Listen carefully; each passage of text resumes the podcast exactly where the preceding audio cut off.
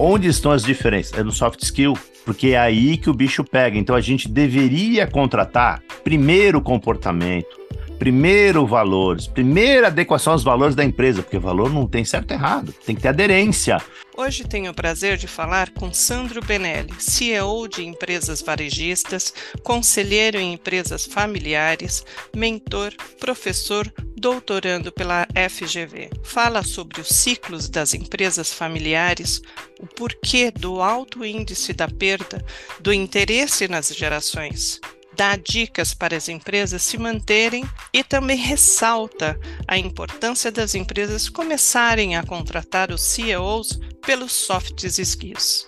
Então, venha comigo, estamos só começando. Sandro, muito obrigado pela gentileza de ter aceito esse convite e estar aqui comigo hoje nesse canal que fala sobre mundo corporativo, sobre empresas, e hoje você traz um, um tema super importante. Muito obrigado por ter aceitado o convite. Eu que agradeço, Denise. Legal te reencontrar aqui. Feliz que você está super bem, mandando bem no podcast. É muito legal.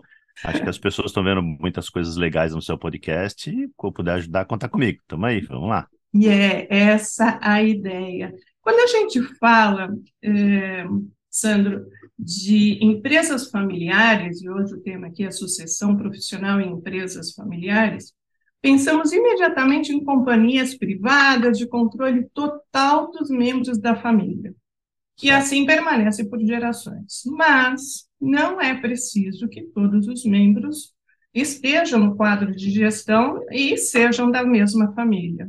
É então, eu vou pedir para você explicar um pouco, para a gente nivelar o conhecimento, o que caracteriza como uma empresa familiar. Tá bom.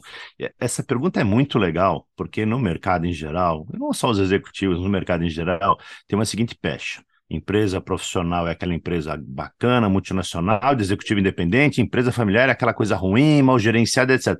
E não é nada disso, não é verdade. Inclusive, é, eu, eu, quando eu qualifiquei a explicação do que é uma empresa familiar na minha tese, eu tentei explicar uma coisa que não tem uma associação direta com ser familiar e não ser profissional. Pelo contrário, você pega empresas é, que todo mundo conhece, como a 3M, como o Walmart, ou aqui no Brasil, uma empresa, outra empresa francesa, que é a Leroy Merlin, assim, Cargill, são todas empresas familiares, algumas centenárias, outras não, e que vão muito bem, obrigado, com um grau de profissionalismo maravilhoso. Então, assim, o que é uma empresa familiar? É uma empresa onde você tem o, o, controle da empresa, não necessariamente exclusivamente da família, mas o controle acionário tem que ser de um bloco de controle da família. O que eu quero dizer é que pode ser uma empresa, é, como todas essas que eu falei, que estão em bolsas de ações, mas o controle ainda é da família, quem tem a maioria das ações e logo dá as cartas. Isso do ponto de vista institucional. Agora, do ponto de vista prático, que também caracteriza uma empresa familiar, e eu vou dizer isso é a época que eu vivi numa empresa familiar muito profissional, que era o Grupo Pão de Açúcar, É quando o dono tá lá. O Abílio estava lá todos os dias trabalhando e, vou colocar entre aspas, né, dando expediente como a gente. Isso é uma empresa familiar. Então, assim, o Pão de Açúcar é, é profissional? Sempre foi. É, é, muito profissional, muito, muito lucrativa, liderou o mercado por muito tempo, etc. Mas era uma empresa que você percebe que em momentos críticos de decisão, o dono levantava a mão e falava assim: tudo bem, tem a governança, mas eu sou dono, eu vou exercer meu direito de ser dono. É óbvio que empresas médias, e aí deixa eu só dar uma pequena volta para trás, né? É, a maioria das empresas brasileiras privadas, elas são familiares, a esmagadora maioria. É que a gente gosta de dar exemplo, a gente vê na mídia essas empresas que são, hoje em dia, as empresas instagramáveis, né? É, você quer falar da Coca-Cola, você quer falar da Procter Gamble, você quer falar, sei lá, mesmo das grandes brasileiras. Mas isso não é a realidade, né? Quase que 70% do PIB brasileiro, e tem esse dado a gente fala que é 90, a gente fala 70, já vi 66, mas por volta de 70% são de empresas familiares pequenas e médias, que aliás isso também, esse foi o foco da minha tese, né, do mestrado. E essas empresas, aí sim, Denise, aí tem um pouco de tudo. Tem empresa que é lógico que o dono e controlador é muito forte, está lá. Algumas estão na segunda geração, então você vai encontrar é, parentes do tipo filho, enteada, genro, nora, ou às vezes, se os dois irmãos eram a primeira geração que fundou, você vai encontrar primos, etc. E essas têm uma característica de controle muito grande, nem todas têm um nível de governança muito bom, e essas sim precisam um pouco mais de atenção para sobreviver. Por quê?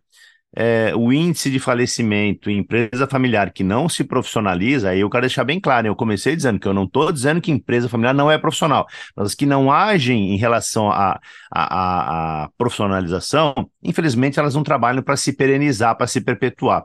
E o índice de empresa que fica, que sobrevive à quarta, quinta geração é baixíssimo, é da ordem de 3 a 5%. Também tem um pouco de debate, mas não importa se o número é 3 ou 10, é muito baixo é muito baixa, quase assim.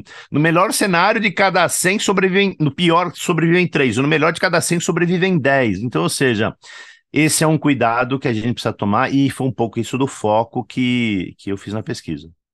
É, e eu vou aproveitar, e foi ótimo você ter iniciado com toda essa informação, eu vou aproveitar e compartilhar uns dados que eu levantei aqui para a nossa conversa, e no índice global das empresas, segundo o índice global de empresas familiares, as 500 maiores empresas do mundo, em conjunto, geram, ou geraram em torno de 7 trilhões em receita e empregaram 24 milhões de pessoas em 2021. É um número muito considerado, como você citou. Muito, muito. E, e, também tem um estudo global da PwC que destaca que 36% das companhias do tipo vão à segunda geração, que foi o que você comentou.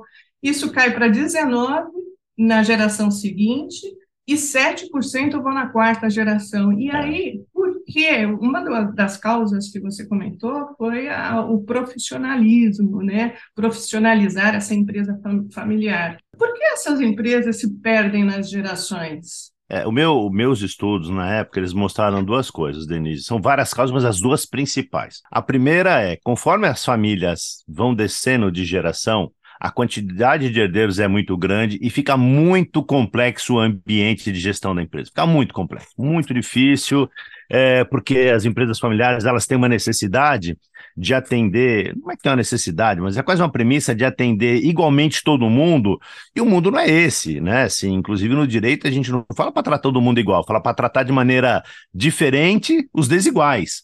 Mas a empresa familiar não dá. É, você é um irmão, você é primo, se vocês tiverem o mesmo percentual de ação, vocês querem os mesmos benefícios, etc. Então, assim, o primeiro passo é esse: mais níveis maior a família, maior o grau de complexidade de gestão, fica muito difícil da empresa tomar decisão. E aí cria um imobilismo, sabe? Um imobilismo do tipo: eu canso de falar, ninguém me escuta, não quero mais fazer nada. E isso é um tipo de coisa que leva à paralisação da empresa e ela vai ficando para trás. O segundo ponto é que, assim, em geral, também nada é definitivo, mas em geral, a família cresce numa, numa progressão geométrica e a rentabilidade da empresa, o faturamento cresce numa progressão aritmética. E o que acontece é que a empresa ela passa a ser desinteressante para a terceira e quarta geração no ponto de vista de geração de receita, de você distribuir dividendo, que o cara vive do dividendo, ou do prolabore se ele trabalhar lá.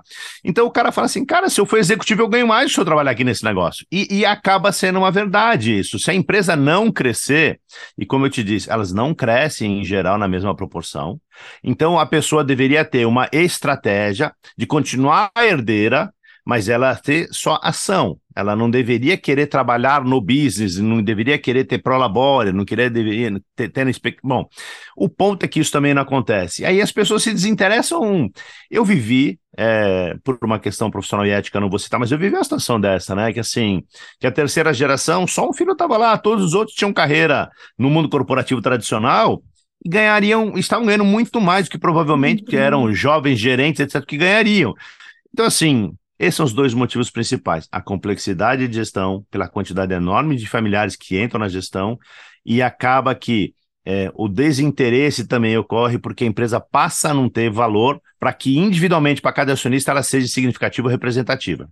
A geração atual dos jovens, eles são mais imediatistas, a era da tecnologia, é, qualidade de vida é outro ponto que tem que ser considerado para eles, é importante, trabalho híbrido, que antes não tinha, hoje tem. Você acha que para empresas familiares a questão é, financeira pega mais do que o bem-estar, do que fazer a sua rotina pela independência profissional? Que é o que se vê na geração atual?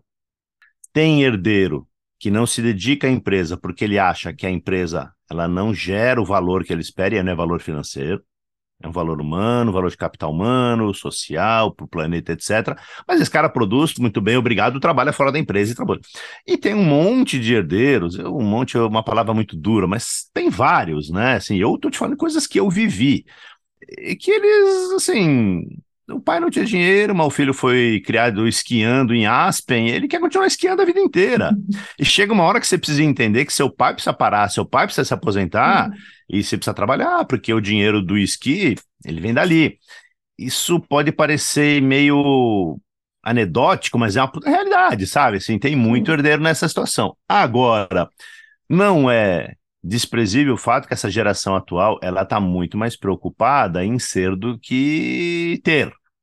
E aí sim, você pode, assim, eles estão menos suscetíveis do tipo, bom, para ganhar o dinheiro eu vou trabalhar no que meu pai fez, não importa que é uma coisa que eu não gosto. Está cada vez mais difícil isso. Então, por outro lado, não é ruim se todo mundo tem essa consciência, e aí eles partem um pouco do nosso papo aqui, que é profissionalizar a gestão. E quando eu falo profissionalizar, eu sempre tomo esse cuidado, porque existem empresas que elas estão na mão 100% de família, são super profissionais. Mas esse é um jargão que a gente usa que é para trazer o seguinte, né? Para deixar o termo claro. Profissionalizar aqui eu não estou querendo dizer ficar melhor do que era, estou trazer gente de fora para ser o gestor e a família passa a ser conselho ou passa simplesmente a ser acionista. Ela assume outros papéis. Porque esses papéis, ser conselheiro, ser acionista, é, eles existem. Só que a família quer é, acumular com o papel também de ser gestor. E começa a dar problema, porque essa sua pergunta faz muito sentido, né? Algumas novas gerações, o cara fala assim, cara, eu não quero, não tem nada a ver isso comigo, não é o que eu quero. É... Não, como, por exemplo, o Walter Morella Salles lá, que o pai dele é dono de banco e o que ele é cineasta. E vai muito bem, e, e a produção, assim, cultural maravilhosa, reconhecida no exterior, etc. E várias pessoas Tá bom que nem todo mundo é herdeiro do Itaú, mas essa posição de você é, ter, uma, ter uma, uma preocupação, uma preferência com você gerar outro tipo de valor além do valor financeiro, acho que a gente vê cada vez mais nos jovens, seja de classe média ou de classe alta, e abre caminho para aquilo que eu estou te falando, para que as empresas elas se profissionalizem. Mas também isso é engraçado, né? Porque algumas famílias elas, elas não aceitam bem isso, né? O controlador que é o pai ele não aceita, ele quer forçar, ele quer empurrar. É uma pena, é uma bobagem, porque não vai dar certo. Em algum momento, mesmo que a pessoa ceda e aceite, ela não vai ficar ou ela não vai se empenhar. Então, quando sim. você fala de profissionalizar grandes empresas, você fala de contratar é, profissionais de fora para ser acionistas. Qual que seria a indicação para o pequeno e o médio empreendedor que ah. tenha um negócio familiar, que, que uhum. não está nessa situação. Deixa também fazer um comentário aqui, né? O meu, meu foco é pequena e média empresa. Sim, as empresas elas têm um ciclo. O primeiro ciclo, quando a empresa nasce, a gente brinca que é assim, aquele ciclo colaborativo, né? Assim, é, é o cara, a esposa, ele, a esposa, o filho, ele um amigo. Sabe quando você faz tudo? Descarrega o caminhão, carrega o caminhão, e você faz tudo, né? É, a gente chama assim daquela fase, a fase herói, que é a fase do crescimento. O que, que basta nessa fase inicial da empresa? Vontade e boa vontade de todo mundo. Todo mundo está precisando, etc. A empresa, nesse momento, ela tem uma governança muito pouca, ela vive muito do coração. Muito, muito, muito do coração. Então, ela tem uma organização muito pequena, mas ela vai. Sabe, ela vai, a dedicação é. O cara trabalha 23 horas por dia, 20 horas por dia, vai. Assim, não é uma coisa que você consegue nessa carga e nessa intensidade levar sua vida inteira, mas no começo ela vai. Faz sentido também. A segunda fase da empresa, que a gente chama uma fase de maturidade, é uma fase onde a grande maioria das empresas não atravessa para a terceira, que seria a fase da perenidade. Nessa fase da maturidade, o que, que acontece? A empresa está um pouco mais estabelecida, o dono ele ganha um ar assim de respeitabilidade, porque as pessoas que acreditaram no sonho viram que deu certo o sonho. E tem que dizer o seguinte, né, Denise? Eu estou contando a empresa que passou da fase 1 para a fase 2. Várias não passam. Mas se você está na fase 2, o dono foi bem sucedido, as ideias que ele teve prosperaram, ele falou: tá vendo, eu devia ter aberto aquela filial lá, abriu, eu não devia ter comprado aquele caminhão, eu não comprei. Ou seja, quem está com ele há 10 anos, 15 anos, ele fala assim, cara, e essa pessoa, é, ele é o cara. Ele era um cara da rua como a gente, olha, olha o que ele fez, o Império, emprega 200 pessoas, fatura 50, 100 milhões, 200 milhões, ele é o cara. Essa fase é uma fase muito perigosa, porque é, essa fase que a gente chama de fase meio messiânica, né? O colaborador olha e fala assim: nossa, esse cara é o salvador, ele sabe tudo e não sei o quê. E ele começa a entender que ele é mesmo, porque, infelizmente, acho que um pouco também do ser humano, a gente gosta de se cercar de pessoas que que cria um clima bacana, que fala as coisas legais pra gente, etc. Mas nem sempre isso é a melhor solução para a vida, principalmente para a empresa. Você deveria se cercar de pessoas que fazem o ponto e o contraponto. E vai ter gente que vai falar para você, isso aqui é ótimo, outro vai levantar a mão e falar assim, eu acho que não. Mas não é fácil. E não é nem por puxar saquismo. É porque essas pessoas estão com você há 10, 20 anos e elas enxergam você não, assim, a menor bolacha do pacote. Você é o que sobreviveu, você é o que saiu lá da vila e tem uma empresa desse tamanho. Mas Nessa segunda fase, algumas empresas já começam a perceber o seguinte: você precisa ter algum nível melhor de gestão, porque você quer ir pegar dinheiro no banco, o dono do banco, o dono do banco, o gerente do banco, ele quer formalização de dados, né?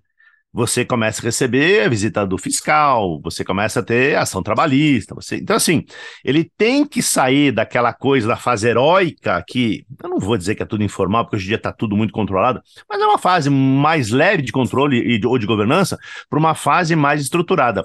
E o pulo do gato é o seguinte, Denise, para perenizar, você para ir para a fase 3, você precisa profissionalizar. Profissionalizar, de novo, não significa ter todo mundo de fora, mas significa ter regras de sucessão, regras de promoção, regras de salário, separar o que é da empresa do que é seu, porque isso é uma grande confusão na fase 1. Muitas empresas na fase 2 não separam. E aí, assim, é, o caixa do cara é o caixa da empresa, ele precisa comprar um carro, ele tira dinheiro do caixa, ele quebrou o carro, ele, bom, ele quer viajar. Então, essa fase 2 para fase 3, essas coisas que são de profissionalização, elas precisam. E todas as empresas grandes que a gente citou no começo, que são as empresas que são grandes, mas ainda são familiares, como o Walmart, são 100% profissionalizadas nesse aspecto. Não é só que não tem ninguém da família gerindo é que a governança está institucionalizada, está implementada e tem razões e, relações para que ela funcione. Esses caras são os que sobrevivem. Os que não conseguem chegar nisso, infelizmente, eles não sobrevivem. E tem uma coisa, né?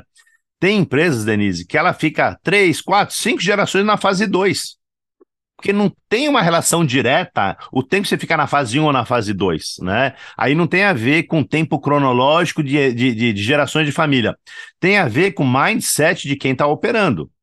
E tem empresas que rapidamente, no período de 10 anos, elas vão da fase 1 para a fase 3. Onde você vê muito isso hoje em dia? Nas startups.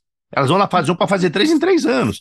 Bom, por quê? Porque vem muito capital externo na largada e te obriga a. a ele abre a sua boca e fala: põe governança aí. O fundo não põe dinheiro sem te obrigar a entrar num compliance de governança. Mas isso é bom, é, isso é bom. Mas só estou dando um contra-exemplo que existe muita empresa, que a gente começa pequenininha, e eu gosto de dizer o seguinte: todo Walmart que você conhece, toda Disney, toda HP começou numa garagem, num fundinho de quintal, dois carinha pequenininho ou três tendo uma ideia todas. Você volta na história de todas, então a gente fala assim: ah, mas o cara é o Walmart. Não, filho, mas o cara começou menor que você. Vai ler o livro do cara. Não, o cara é HP, muita tecnologia, faz foguete, não, mas vai ver, o cara começou lá consertando máquina, não sei o quê. Numa... E isso, na verdade, é como a vida pessoal, né? Só a soma das nossas escolhas que leva a gente chegar lá ou não chegar lá. Mas a fase 3 ela tem uma relação muito grande com perenização. Quem não consegue romper essa barreira, infelizmente, morre na fase 2. Agora, de novo, a fase 2 pode durar 100 anos, 50 anos, 30 anos, mas ela acaba na fase 2. Essa, esse, esse estilo de liderança, comando e controle, você que vem aí dos anos 80, 90, muito forte, você acha que ainda existe muito forte também nas empresas eh, familiares? Muito mais do que nas outras, Denise. O comando e controle parte daquele pressuposto de manda quem pode, obedece quem tem juízo. Você sabe, é, todas as vezes que eu faço palestra, me perguntam, ah, me fala uma grande diferença entre você ser dono e ser CEO. Olha, amigo, o dono você não pode mandar embora, o CEO você pode demitir. Isso faz toda a diferença na gestão, toda a diferença. Não importa o quão mal você está gerindo a performance da sua empresa. No máximo, você vai ter uma briga de família na macarronada de domingo. Seu pai não vai te demitir. Mas isso acontece? Acontece sim, mas são raríssimas exceções. Acontece de um irmão ir na justiça contra outro? Acontece sim, mas hum, não é tão raro, mas também são exceções. O que acontece é que o executivo, ele sempre ele é medido por fatores objetivos e a família, em geral, ela é medida por fatores objetivos mais fatores subjetivos. Então, o cara tem esse poder de eu sou dono e aí tem muito esse negócio de comando e controle, né, Denise? É o tempo inteiro. Eu vou dar um exemplo, né? Das cinco empresas familiares que eu fui CEO, em quatro eu fui o primeiro que substituiu ao último membro da família. Então, assim, eu brinco que eu sou uma ave rara. É uma rampa, é uma rampa, porque não é fácil mentalmente a pessoa ela abrir mão de uma coisa que é uma empresa que ela criou do zero, é um bebê para ele. Todos nós, eu tenho, e você provavelmente, você tem alguma coisa numa gaveta que tem um valor afetivo, você não serve mais, não usa mais, tá velho, mas você não joga fora. Tá lá. Então, se a gente não abre mão de uma roupa, você vai abrir a mão de uma empresa que você tirou do zero, que você trabalhou, sabe, Unibanco 30 horas aí, pra... você não quer abrir mão. Isso é psicológico. E o engraçado, né? Isso eu também falo muito nas palavras, e eu escrevi isso, inclusive, na minha tese. É, o modelo de seleção de um executivo para substituir a família é muito ruim. Por dois motivos. Que, porque assim, o processo em si, e aí não, não tem culpa, eu vou falar daqui a pouco o que é de culpa, mas a estrutura do processo é: você acaba fazendo cinco, seis entrevistas de duas horas, aí no máximo você fica junto com o cara que vai te escolher 12 horas. Você não compra um carro pensando 12 horas. Você não escolhe um cara para casar olhando 12 horas. Às vezes você não compra uma bolsa pensando 12 horas. E você vai dar a tua empresa na mão num cara que você só conhece há 12 horas. É isso que você faz objetivamente, é isso que a gente faz. Então, assim, a chance de, na prática, não ser bem aquilo do que a gente queria é enorme. Que as empresas de hunting, as próprias famílias, elas erram, porque ele fala assim: ah, eu vou contratar esse Sandro porque eu tenho um supermercado e ele já trabalhou na Europa, ele já trabalhou na África, ele trabalhou no Pão das Então ele pensa só naquelas qualidades que você tem, que são as qualidades técnicas. E ele precisa pensar um pouco mais nas suas qualidades pessoais, nos seus soft skills, porque é o seguinte: você não vai procurar para ser presidente um cara mal sucedido. Então o cara é um pouquinho melhor que o outro, tá bom? Tem gente que é muito melhor, tem. Eu tô falando assim do, do, do, do executivo médio. O que chega lá, todo mundo é bom. Onde estão as diferenças? É no soft skill porque é aí que o bicho pega. Então a gente deveria contratar primeiro comportamento, primeiro valores, primeira adequação aos valores da empresa, porque valor não tem certo e errado, tem que ter aderência. Mas eles não, eles olham o currículo e quer saber onde você trabalhou, o que você fez, o lucro que você deu. Ele devia querer saber, ele, ele devia fazer o seguinte: vamos tomar um café junto, vamos tomar dois, vamos no meu sítio pescar no fim de semana, vamos lá na minha casa, traz sua mulher para eu ver, deixa eu conhecer seu filho, porque é uma questão de pele. Porque o dono de família, de novo, ele não pode ser mandado embora. E aí, tudo que dá errado, porque essa escolha, ela em geral, ela dá errado, o índice médio do primeiro executivo entre seis meses e 12 meses, no máximo. Então não, é, não dá mais que isso, é muito baixo.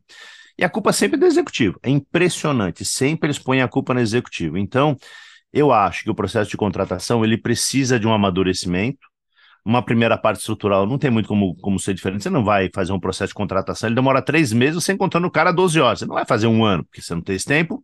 Mas eu acho que a gente precisa colocar uma energia no soft skill na hora de procurar a pessoa que, sabe, assim, tem que cruzar o santo, porque até você comer um quilo de sal junto com o cara, nunca dá. Em geral, o cara vai para rua antes. Eu queria voltar um pouquinho na sucessão. Os sucessores, eles precisam se aumentar com a rotina da empresa, quando é decidido que vai focar na sucessão da empresa. E trabalhar nas empresas familiares por anos, começando em posições mais baixas, participando de um processo de treinamento, pode ser uma solução, é só um caminho. Uhum. Ou fazer, por exemplo, como o Magazine Luiza.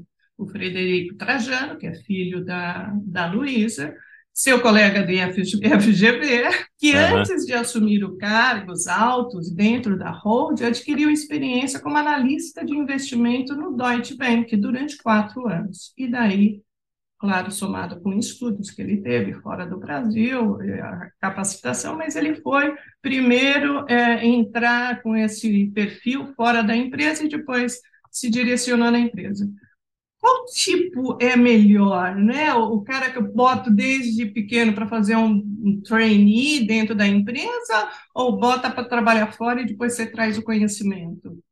Eu, eu gosto de uma que mistura um pouco os dois. Mas se eu tivesse que optar, eu preferia do, do, do Frederico Trajano. Porque a gente precisa trazer um outro olhar. Você pode ser de uma nova geração, mas se você começa pequenininho e vive naquela cultura corporativa, desde que você era pequenininho e quando você está lá com 30, você vai assumir alguma coisa, você só conhece uma cultura corporativa. Então, Denise, a chance de o seu modelo ser uma visão moderna, mas né, ser um Ctrl-C, Ctrl-V, só um pouquinho melhorado, é muito grande. Quando você vai para fora, e acontece um efeito que é puramente emocional. Eu digo isso para todo mundo na minha época até de militar. Você, para mandar, você precisa aprender a obedecer. Então, quando ele vai para o Deutsche Bank, o cara não quer saber se é filho da Luísa, filho de Jesus Cristo, do Michael Jackson, não estão nem aí para você. Se você é trainee, vão te sacanear. Se você é estagiário, você vai passar um perrengue, você vai catar café, você vai, vai fazer todas aquelas coisas que você acha que alguém vai fazer bullying com o filho do dono na empresa, Denise? Então, assim, o moleque é um nada e ele já é criado, se ele está dentro da empresa, moleque de maneira genérica, a menina, ele é um nada, e ele já, ele já é criado de uma maneira completamente na bolha, ele nem percebe. Tudo que ele pede, as pessoas fazem falam, nossa, minha empresa é eficiente, não falta gente, tudo é rápido, acontece. Não é assim. Ele acaba vivendo num ambiente controlado, porque ele é o filho do dono. Quem vai querer tirar uma farinha do filho do dono? Ninguém vai. Aí quando você vai para fora, você fala assim, cara, Welcome to the real world. Esse é o mundo que a gente somos treinados, entendeu? E é bom isso. É bom sofrer, é bom apanhar, é bom levar esporra, é bom dar dura, é bom não sei o quê, porque você gostando ou não gostando, quando você for se posicionar, você vai falar assim, pô, eu não vou ser duro com esse cara só porque ele é meu empregado, porque eu não gostava lá quando o cara no Deutsche Bank me dava minhas pancadas. Tô falando em tese, hein, porque nem sei se no Deutsche Bank a cultura é essa, me parece que não. Mas eu sou muito a favor. O ponto é, e aí eu preciso voltar um pouquinho, você lembra que eu falei do misto? também precisa a gente tomar um cuidado, porque quando, e tem muita paródia sobre isso, quando o filho vem de fora cheio de ideia, estudou não sei aonde, astronauta da NASA, ele tem um monte de ideia louca que não necessariamente são execuíveis. Por quê? Você sabe que cultura corporativa você não transpõe de fora para dentro só porque você está mandando, não é assim, né? Então ele precisa de duas coisas. Primeiro, entender realmente do negócio, e ter legitimidade porque ele conhece o negócio. Ele não pode só ser legitimado porque ele é filho do dono. Porque senão vai acontecer o seguinte: o cara vai falar assim, cara, você é filho do dono, mas você nunca carregou uma caixa nenhuma aqui. Porque o filho do dono que quer carregar a gente pequenininho, ele é legitimado duplamente, porque ele é filho do dono, e porque todo mundo fala, não, esse cara, ele sabe tudo, descarregou o caminhão que nem o pai, tem valor. Isso é um erro, porque a gente não tá mais, na segunda geração, você não tá mais nessa fase de achar legal carregar caixa. Mas o filho, esse cara, se ele vem de fora, ele precisa ser legitimado. Então, que é uma coisa que aconteceu com o Fred. O Fred não assumiu a Luísa quando ele foi para dentro da Luísa. Você dá pro cara uma área, aí ele desenvolveu e provou que ele era bom, desenvolveu toda a parte de digital, propôs o modelo de transformação da empresa, transformação digital. A hora que a Luísa falou, não quero mais, os acionistas o povo em geral falaram assim, não, o cara tá pronto. Então, assim, foi um misto, tá? Vai para fora, aprende como é bom ser empregado, e aí você vai também é, gerar umas camadas a mais de respeito quando você vai tratar o cara, quando você está só na empresa, todo mundo te paparica, é difícil. E depois não ponha direto, porque o cara precisa, assim, às vezes não é nem que o cara é burro, mas o cara é um gênio, mas ele precisa ganhar essa, ele precisa ser legitimado pelos executivos internos. Não é, senão ele vai ser, de novo, é um filhinho da mamãe. Então eu acho que eu prefiro o externo quando possível. Agora, você citou, Sandro, alguns pontos aí super importantes, independente do tamanho da empresa, mas eu queria, nessa parte final, é, focar em pequenas e médias empresas, que é o foco do seu estudo. Perfeito. E você, um dos pontos que você citou é a necessidade de, estou falando da necessidade de perenizar da estrutura familiar, profissionalizar a empresa, a outra coisa é ajustar as finanças da empresa, não ter esse mix. Uhum. E, e, tem uma, uma lista aí grande. Quais para o pequeno e médio empreendedor, o dono da padaria, o supermercado e pode ser outro é, empreendimento, quais três pontos principais que você poderia citar para esse pequeno empreendedor que é Nossa. é vital para ele Legal. conseguir trafegar aí na primeira, segunda e terceira fase da vida familiar tá que você citou. Tá, o primeiro, Denise, por mais óbvio que possa parecer, isso precisa ser planejado com antecedência. Não é uma coisa que acontece naturalmente, tipo, eu fiz 38 anos esse ano, ano que eu farei 39. Não é assim. Precisa ser planejado. Porque quando você planeja, mesmo que chegue na data, você mude o seu planejamento, mas você já tem que explorar coisas do tipo: eu tenho um sucessor adequado, eu tenho mais do que um, qual vai ser o formato da sucessão? Qual vai ser o formato da estruturação jurídica da empresa quando isso acontecer? Então você precisa planejar. O segundo ponto é: tenha um apoio legal externo, jurídico mesmo. Por quê? É, as implicações da sucessão elas demandam que você crie outras instâncias de governança que não é simplesmente quando você está lá mandando. E aí eu vou falar de duas coisas, mas as duas se aplicam. A governança precisa existir quando você traz um sucessor externo ou quando você tem um sucessor interno. Mas você precisa criar outros níveis de governança que o mais tradicional que todo mundo conhece é um conselho de administração, um conselho consultivo. Mas você também precisa criar um conselho de família. É bom pensar em criar uma holding familiar para você fazer a gestão organizada adequada do seu patrimônio. Então, assim, precisa ter uma adequação. E assim, pessoal que está me ouvindo, não pega o seu advogado que você gosta, aquele que trabalhou no seu divórcio. Não é esse, cara. É um societário. E não é um societário que trabalha para o Banco do Brasil, para o Pão de Açúcar. É um societário que trabalha para uma empresa média como você que ele vai te ajudar a organizar. Então, assim, pega esse negócio. Terceiro ponto e último que eu queria é, dizer é o seguinte: o dono, quando ele decide pela sucessão, seja elegendo um sucessor da família ou elegendo um sucessor externo, Denise, uma das coisas que mais faz com que dê errado é que ele não arruma um outro brinquedo para brincar. Você precisa ter um outro brinquedo para brincar. Você precisa ter uma coisa que te dê prazer, que te dê vontade, e não é fácil, porque a sua empresa, quase nada compete com a sua empresa, talvez um amor de filho, um amor de cônjuge, mas quase nada compete com a sua empresa. Então não é fácil, mas precisa. Por isso que eu falei do planejamento. Existem estudos e tem.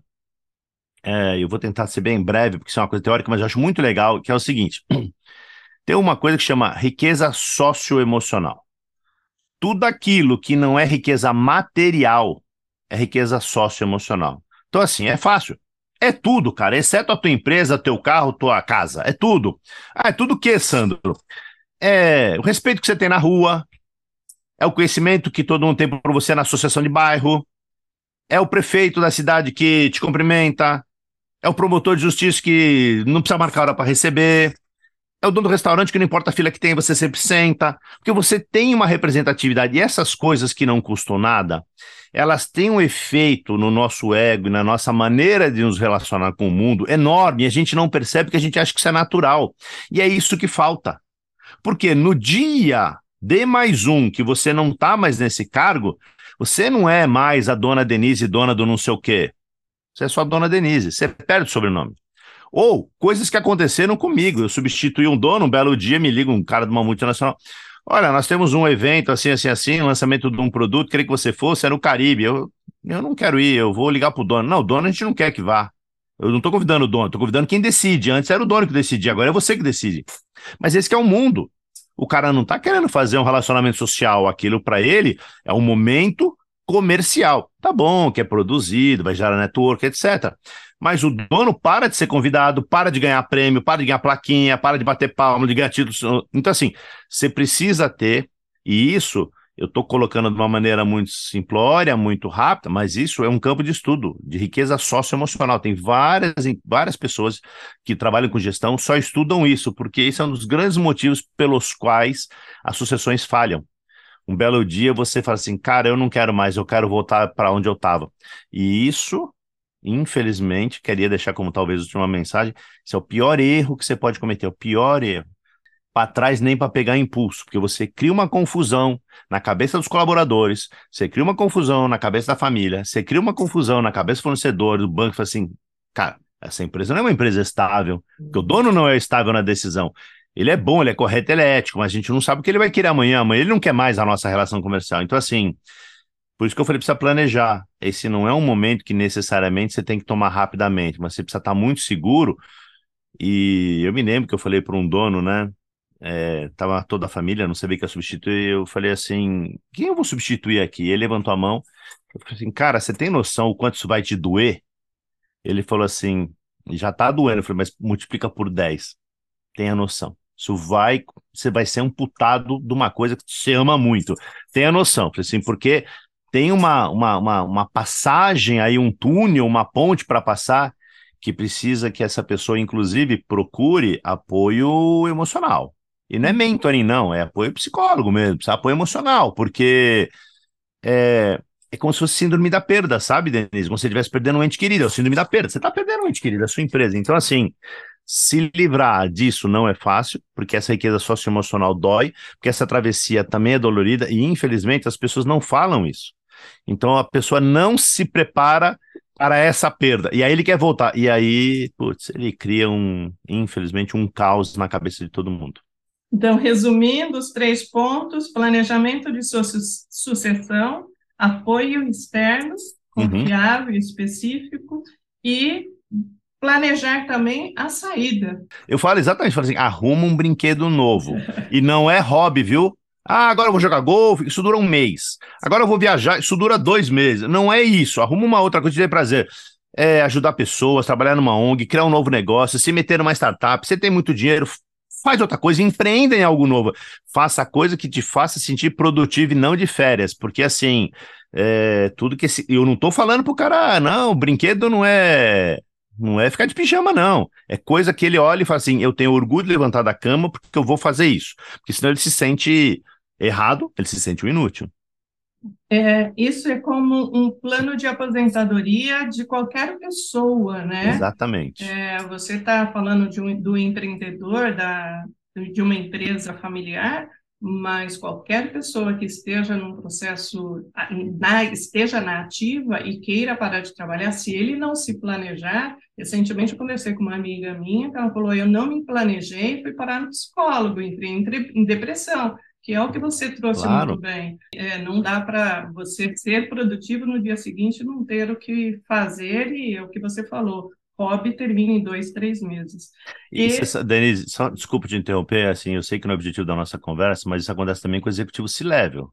Essa síndrome da perda que eu te falei é igual, o síndrome da aposentadoria é o que você acabou de falar, essa travessia, assim, é, é, igual, porque o cara até outro dia, ele era o fulano da Coca-Cola, ele era o ciclano da Brastemp, e aí, não necessariamente isso acontece no momento em que ele decide se aposentar.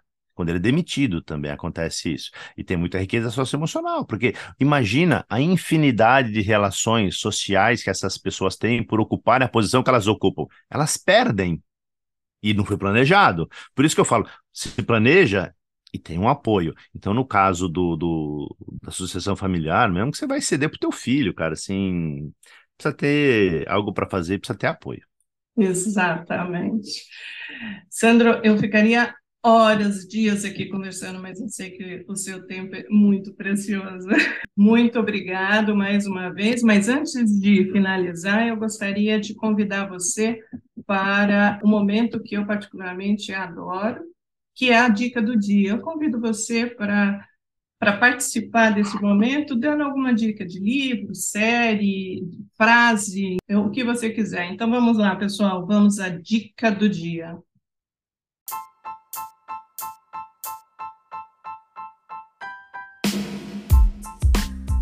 Bom, primeiro eu vou eu vou falar uma frase que assim Viva cada dia como se fosse o último, porque um dia você acerta. Então, isso é uma brincadeirinha, mas é a realidade. A segunda, eu queria receitar, não sei se essa palavra é boa, então uma dica. Uma minissérie da Netflix que fala sobre o Madoff, que é o cara que investia, começou como investidor, empregado, depois investiu o dinheiro de muita gente. E não necessariamente é porque é financeiro. É porque você vê as relações de.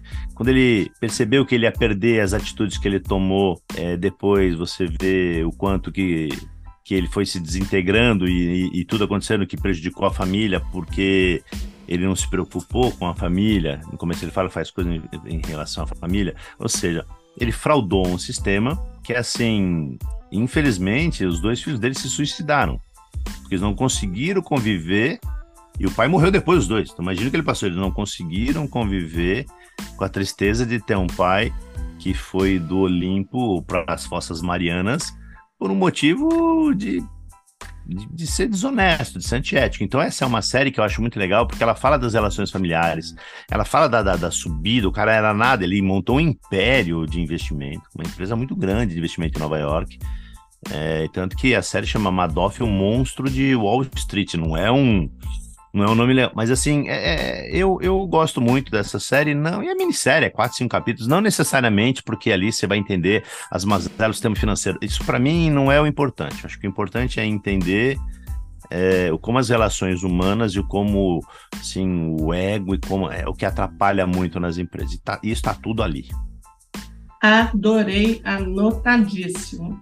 De novo, Sandro, muitíssimo obrigado por estar aqui do nosso lado e é, compartilhar essa riqueza de informação que realmente temos muito que aprender. Obrigado, Denise, estou à disposição quando você quiser falar de outro assunto, se eu souber, eu venho colaborar, tá bom? Tenho certeza, já fica o convite antecipadamente. Vamos ficando por aqui com mais esse episódio incrível espero que vocês aproveitem todo esse conhecimento. Não esqueçam de se inscrever neste canal e ativar o sininho, sininho para receber a notificação dos novos episódios. Compartilhem, mandem sugestões, perguntas e críticas construtivas. É um prazer interagir com vocês. Até a próxima semana e não deixe de agradecer a sua vida.